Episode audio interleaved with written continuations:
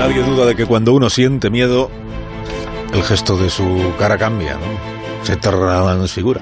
La emoción incide en la gestualidad, pero también en el sonido.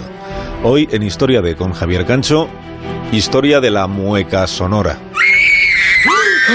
Los sentimientos que tenemos pueden detectarse en función de las interjecciones que emitimos a veces sin poder contenerlas. La sorpresa, el pánico o el placer tienen sus propios sonidos. Para los seres humanos las vocalizaciones emocionales son indispensables. Y aun siendo muy particulares, muy propias de cada uno, cualquiera sería capaz de reconocer 13 emociones concretas en los demás solo a través del sonido.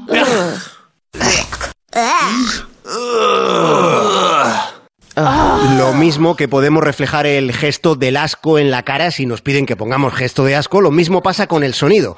Podemos emitir sonidos con los que tratar de representar determinadas sensaciones. De hecho, resulta posible estructurar el reconocimiento de las emociones a partir de este tipo de vocalización. Y en Estados Unidos han hecho un mapa emocional con sonidos.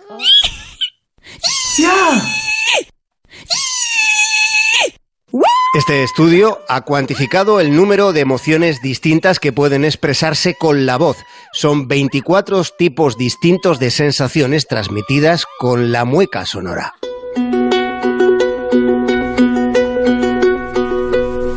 Lenguaje es la diferencia cualitativa de lo humano, pero la capacidad de experimentar y de transmitir emociones no es exclusiva de nuestra especie.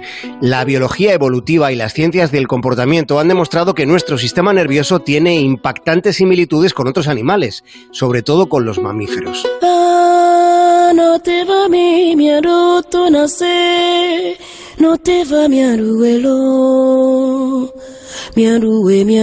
nace. Pensemos en el sentimiento de justicia que hay en los monos capuchinos. Estos monos se niegan a cooperar cuando sienten que se les ha tratado injustamente. Así lo acreditó un estudio del Centro de Primates de Atlanta.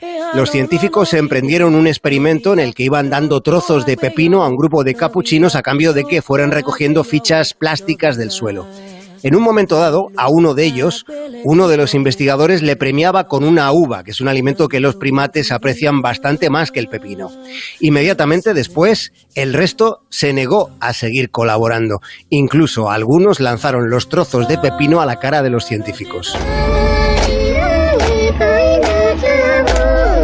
Estudio publicado en Science demostró que los topillos son capaces de darse cuenta cuando sus iguales están sufriendo, ofreciéndoles consuelo. Aunque también existe el sentimiento de venganza. En 2016 una manada de elefantes invadió la población de Ranchi en la India, la población humana.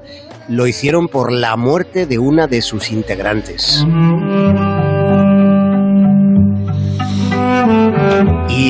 Sentimiento del amor. Los guacamayos son fieles a su pareja de por vida. Los guacamayos son criaturas especialmente frágiles ante la pérdida de esas parejas.